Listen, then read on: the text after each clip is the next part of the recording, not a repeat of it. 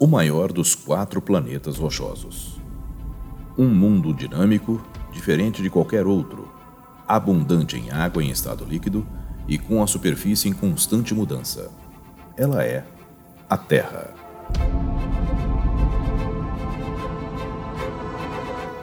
Olá, eu sou Floresberto, apresentador do podcast Astronomia e Astronáutica, e vou levar você nessa viagem.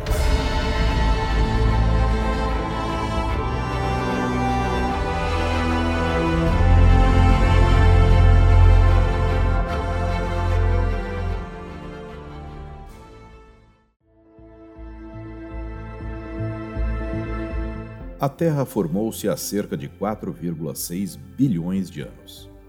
Desde então, seu material diferenciou-se em camadas.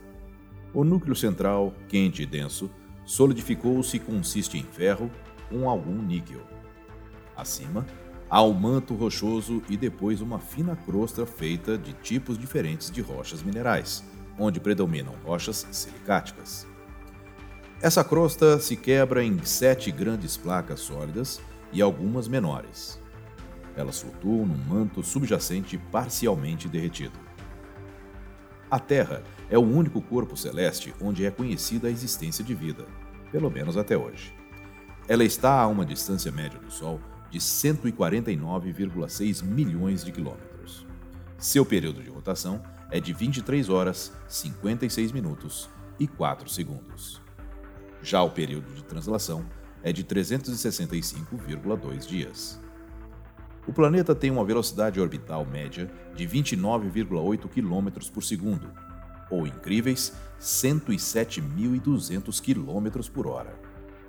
Seu diâmetro é de 12.756 km. Sua atmosfera é composta em sua maioria de nitrogênio, com 78%, e de oxigênio, que participa com 20%. Outros elementos que compõem a atmosfera em menor escala são o argônio, o dióxido de carbono e o vapor d'água. Esses elementos somados não chegam a 2% do total de componentes da atmosfera.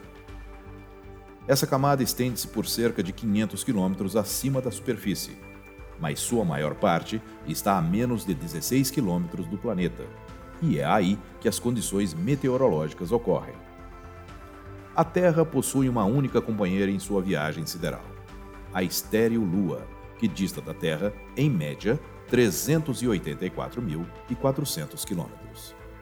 Ela começou a orbitar nosso planeta há 4,53 bilhões de anos.